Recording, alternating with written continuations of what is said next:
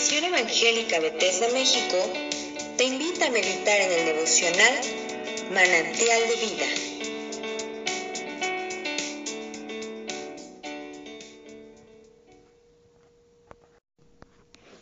Buenos días hermanos, es un gusto saludarles. El día de hoy vamos a estar reflexionando sobre el capítulo 2 del libro del profeta Oseas. Comienza así. Entonces dirán ustedes a sus hermanos, pueblo de Dios, y a sus hermanas compadecidas. Se titula La infidelidad del pueblo de Israel. El Señor dice, acusen ustedes a su madre, acúsenla, porque ella no es ya mi esposa, ni yo soy su marido. Que deje de mostrarse como prostituta, que aparte de sus pechos sus a sus amantes. Si no lo hace, la dejaré desnuda por completo la pondré como el día en que nació, la convertiré en un desierto, en pura tierra seca, y la haré morir de sed. No me compadeceré de sus hijos, pues son fruto de su prostitución. Su madre se prostituyó, perdió el honor cuando dijo, iré en busca de mis amantes, los que me dan mi pan y mi agua, mi lana y mi lino, mi aceite y mis bebidas. Por eso cerraré con espinos su camino y pondré una cerca a su alrededor, para que no encuentre sus senderos. Seguirá a sus amantes, pero no los alcanzará. Los buscará, pero no los encontrará. Dirá entonces, volveré a mi primer marido, pues con él me iba mejor que ahora.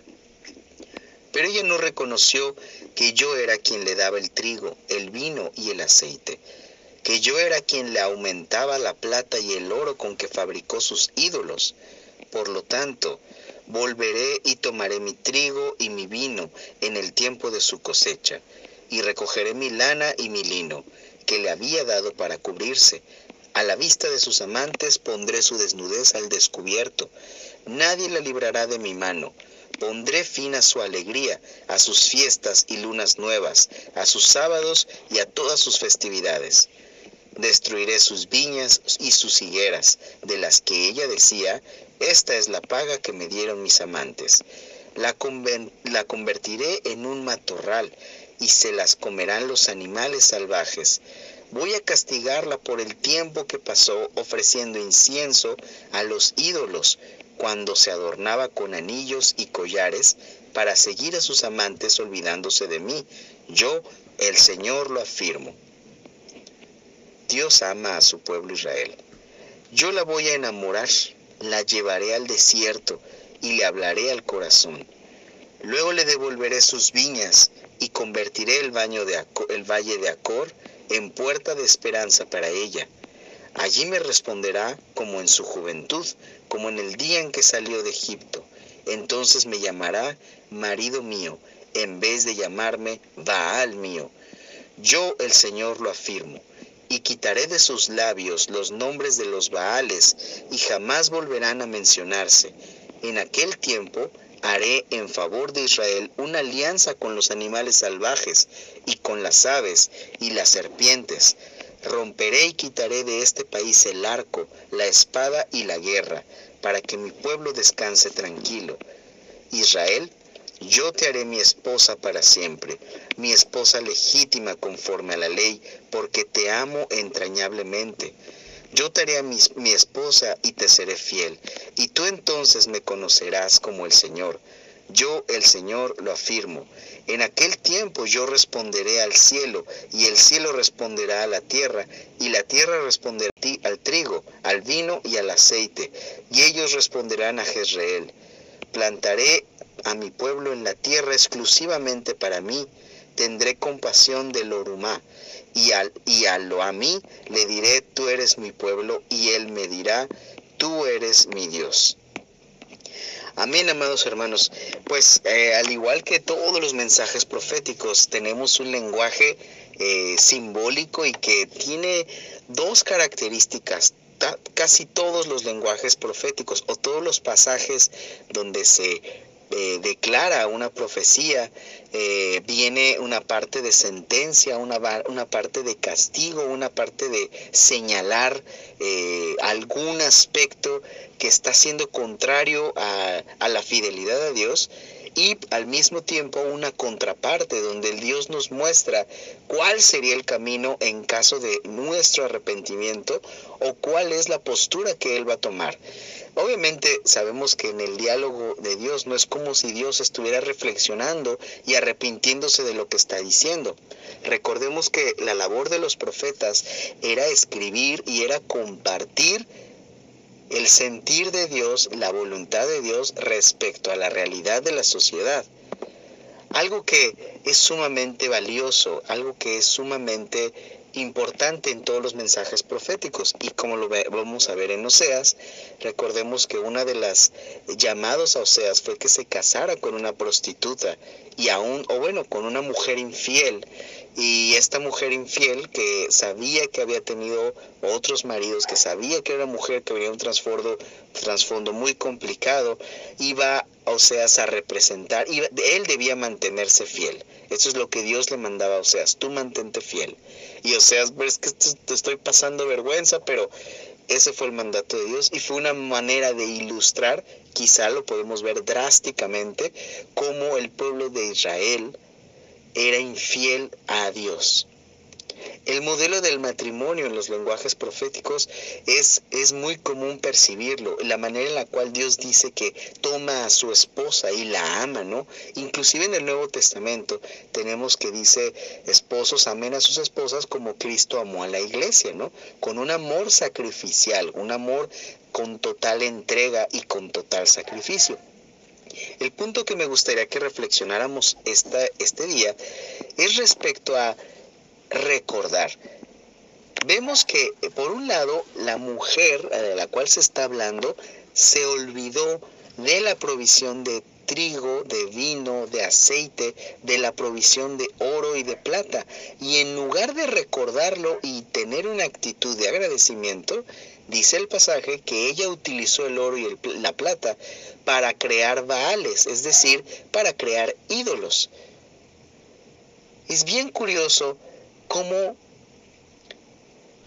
tenemos este proceso en el cual Dios provee la comida, eh, el sustento, las herramientas para poder vivir, para poder subsistir, y cómo ella toma esas herramientas y lo entrega a los ídolos, lo entrega o lo utiliza para los ídolos, para una adoración falsa, para una adoración sin frutos, en el cual ella en su pensamiento está, está, está buscando el favor de un Dios que no existe.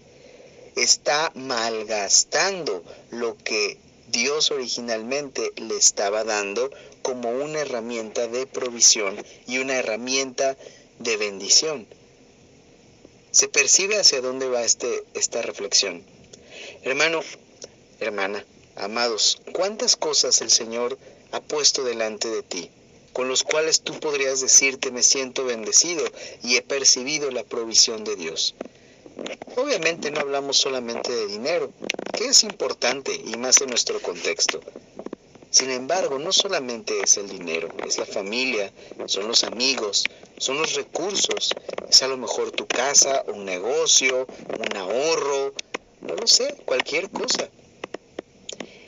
Y si podemos aceptar que Dios ha provisto de una manera milagrosa, o bien mediante un buen trabajo, o mediante un buen bono, o mediante una buena administración, que también es un regalo de parte de Dios, podemos ahora reflexionar qué estamos haciendo con eso que Dios ha dado. ¿Qué estás haciendo con eso que Dios te ha dado?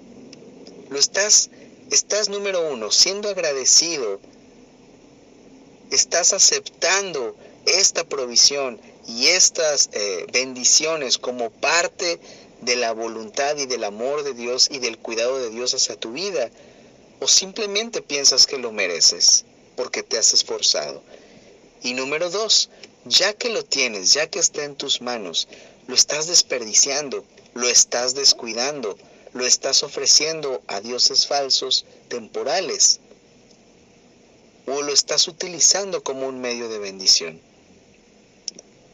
Lanzo la pregunta al aire y te dejo y te lo dejo de tarea y me lo dejo de tarea.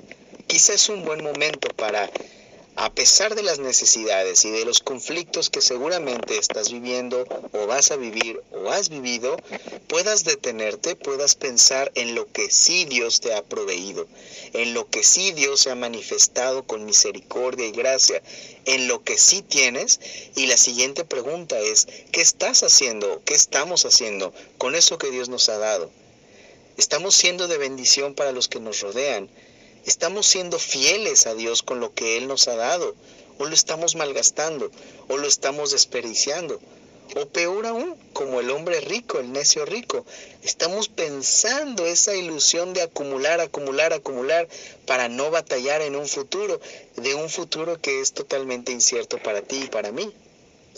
Como la parábola del necio rico, ¿no? Que él decía, por fin ya tengo todo lleno, ya no voy a tener de qué preocuparme y muere. Hermano, que el Señor nos ayude, que nos dé sabiduría, que nos dé un corazón agradecido en todo momento, por lo mucho, lo poco, lo abundante, lo escaso, por lo que sea, un corazón agradecido, un agradecimiento que se convierte en obras y de las bendiciones que tienes, que tú puedas bendecir a los demás, que puedas encontrar la sabiduría en tu una sabia administración, pero que aún con tus bienes Dios sea glorificado por la manera en la cual los usas. Que el Señor les bendiga.